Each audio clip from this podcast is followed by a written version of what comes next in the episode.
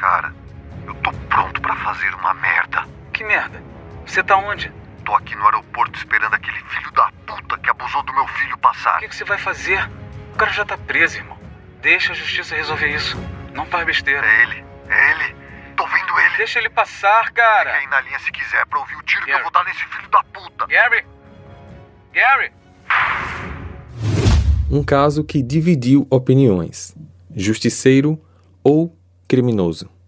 Joe de era um garoto de 11 anos quando foi sequestrado pelo seu instrutor de karatê, que ficou com ele por duas semanas até serem localizados pela polícia. Tudo parecia bem até que, durante o exame de corpo de delito, a realidade dos fatos veio à tona. Jeffrey, um instrutor, abusou fisicamente do aluno. Gary, pai do garoto, perdeu o controle e, em frente às câmeras de rede nacional, tomou uma atitude de vingança impensável. Eu me chamo Fábio Carvalho e esse é o podcast Arquivo Mistério, um projeto onde os episódios são produzidos de um jeito que faça você se envolver na narrativa, e para isso, esse podcast conta com a participação de diversas pessoas, principalmente na interpretação de personagens. As fotos do caso de hoje vocês podem conferir no nosso perfil do Instagram, Arquivo Mistério. Recados dados, vamos para o caso de hoje.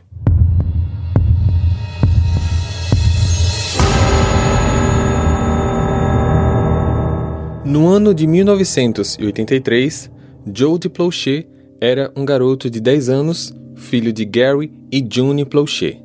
A família morava em Baton Rouge, Louisiana, e, diferente da grande maioria das outras crianças da sua idade, ele adorava praticar esportes. Um dos seus favoritos era o karatê.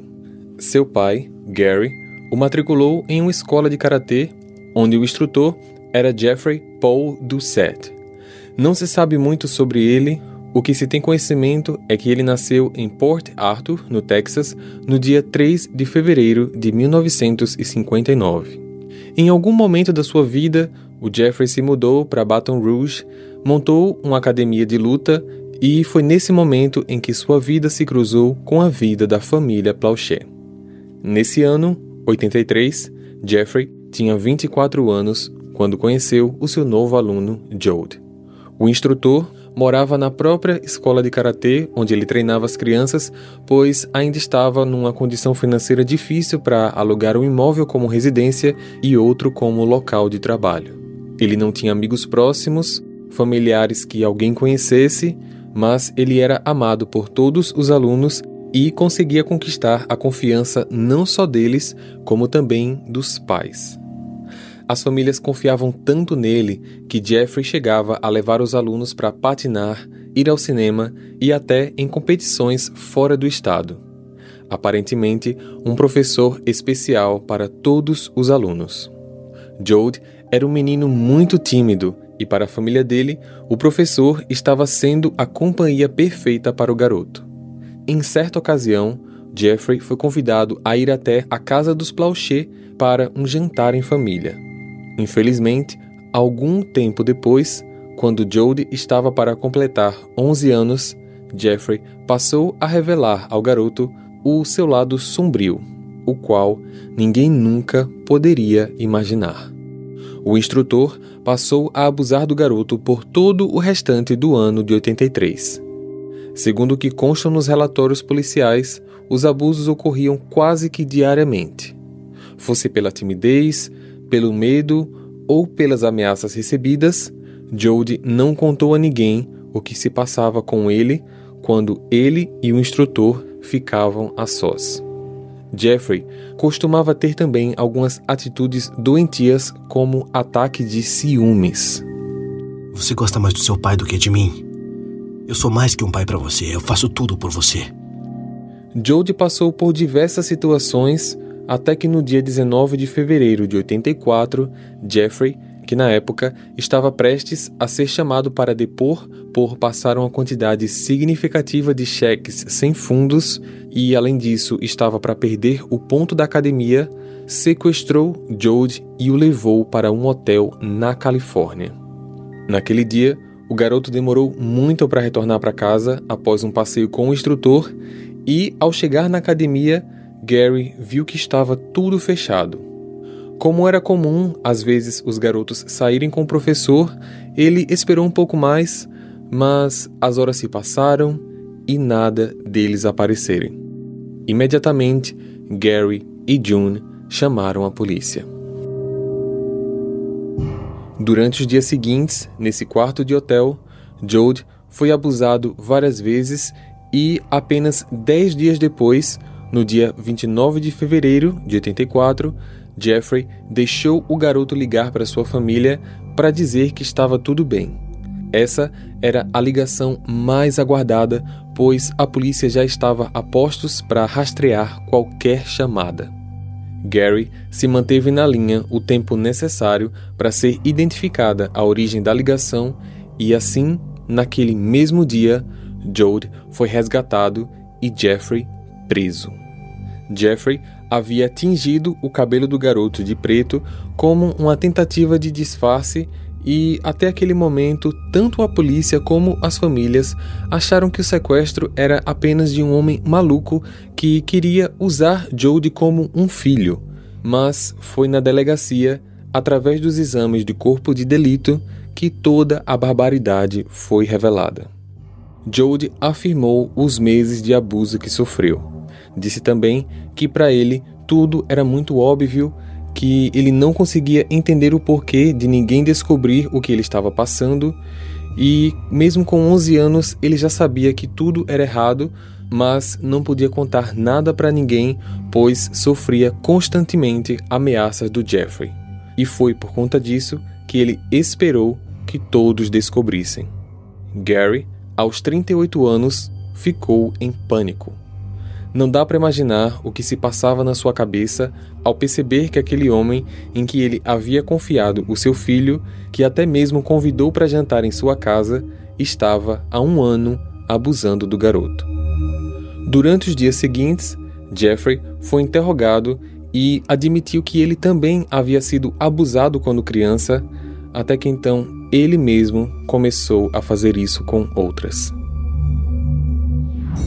Duas semanas depois da prisão, no dia 17 de março, Jeffrey, escoltado por policiais, voou da Califórnia para o aeroporto metropolitano de Baton Rouge para ser julgado lá no decorrer dos dias seguintes. Gary era amigo de um funcionário da WBRZ-TV e não se sabe ao certo se esse funcionário comentou com Gary ou se Gary perguntou a esse amigo se ele sabia quando Jeffrey chegaria no aeroporto para o julgamento. O que se sabe é que a informação foi passada com a hora exata da chegada do voo e por qual corredor Jeffrey passaria. A informação era tão precisa que várias emissoras de TV estavam lá nessa hora para fazer a cobertura. Assim, durante aquela noite, Gary, disfarçado, usando um boné e óculos escuros, ficou ao telefone público do aeroporto falando com um amigo enquanto esperava Jeffrey passar. Cara, eu tô pronto para fazer uma merda. Que merda? Você tá onde? Tô aqui no aeroporto esperando aquele filho da puta que abusou do meu filho passar. O que, que você vai fazer? O cara já tá preso, irmão. Deixa a justiça resolver isso. Não faz besteira. É ele, é ele. Tô vendo ele. Deixa ele passar, cara. Fica aí na linha se quiser pra ouvir o tiro Gary. que eu vou dar nesse filho da puta. Gary! Gary! Gary tinha sacado uma arma e disparado contra Jeffrey. Todas as emissoras de TV filmaram toda a tragédia em tempo real. Os policiais agarraram Gary, que por alguns minutos era apenas um desconhecido, até que um deles o reconheceu e disse: Por que, Gary? Por quê? Gary foi preso em flagrante e acusado de assassinato em segundo grau. Jeffrey foi levado para o hospital, mas não resistiu aos ferimentos e morreu na manhã seguinte. Enquanto preso, Gary foi analisado por profissionais de saúde mental e foi concluído que ele sofreu um colapso mental depois de descobrir que seu filho havia sido abusado fisicamente. Ele insistia em dizer que uma voz dizia em sua cabeça que ele tinha que matar o Jeffrey, pois se ele não fizesse isso, o instrutor voltaria a cometer o mesmo crime contra seu filho. Após o julgamento, Gary recebeu a sentença de sete anos em regime fechado, mais cinco em condicional, além de 300 horas de serviços comunitários. Em várias entrevistas que Gary fez, ele sempre dizia que não se arrependeu do que fez e que, se voltasse no tempo, faria tudo outra vez. Em 2011, Gary sofreu um derrame e, após um segundo derrame, no dia 23 de outubro de 2014, aos 68 anos, ele faleceu. Jode, hoje um adulto, ficou muito chateado com seu pai na época. Disse que não queria que Jeffrey morresse, que só o fato dele estar preso já era o suficiente para ele. Mas, com o passar do tempo, ele conseguiu restabelecer a sua relação com o pai e tanto seu pai como sua mãe o ajudaram muito na fase de recuperação psicológica que se estendeu também durante a fase adulta. Jode não costumava comentar sobre o caso de maneira tão aberta até que em 2019, aos 45 anos, ele lançou um livro chamado Por que Gary? Por quê? Ele faz um relato detalhado dos eventos que ocorreram, dá dica aos pais e os encorajam a se envolverem mais com seus filhos, a serem cautelosos com os adultos, incluindo os membros da família ou amigos próximos que prestam uma atenção diferente à criança. Em seu livro, ele diz: aspas, Se alguém quer passar mais tempo com seu filho do que você, isso é uma bandeira vermelha. Fecha aspas. Até hoje, Jode ainda tem a blusa que o seu pai usava no dia em que ele tirou a vida do Jeffrey. Ele disse que o seu pai ficou conhecido por essa atitude que ele tomou, mas que ele quer que as pessoas saibam que Gary era um bom homem. Ele não era um assassino. Ele era amigo, um excelente pai que ficou revoltado ao saber que o seu filho passou nas mãos de um abusador e, apenas por isso, resolveu, de maneira errada, fazer justiça com as próprias mãos. Jode não concorda com a atitude do pai, mas quer que as pessoas entendam que ele não era um homem mau. Para ver as fotos do caso de hoje, basta adicionar a gente no Instagram ou seguir o nosso canal no YouTube. Lembrando que, apesar de estarmos no YouTube, o nosso conteúdo lá é considerado como sensível e a monetização é muito baixa. Então, se você quiser e puder apoiar o nosso projeto a continuar com essa atmosfera interpretativa, você pode ajudar através do Pix com qualquer valor usando a chave e-mail pixmistério@gmail.com. Assim, eu e a galera do Arquivo Mistério vai ficar bem feliz se você puder incentivar a gente a continuar nesse projeto. Eu vejo vocês então no próximo caso. Combinado? Até lá!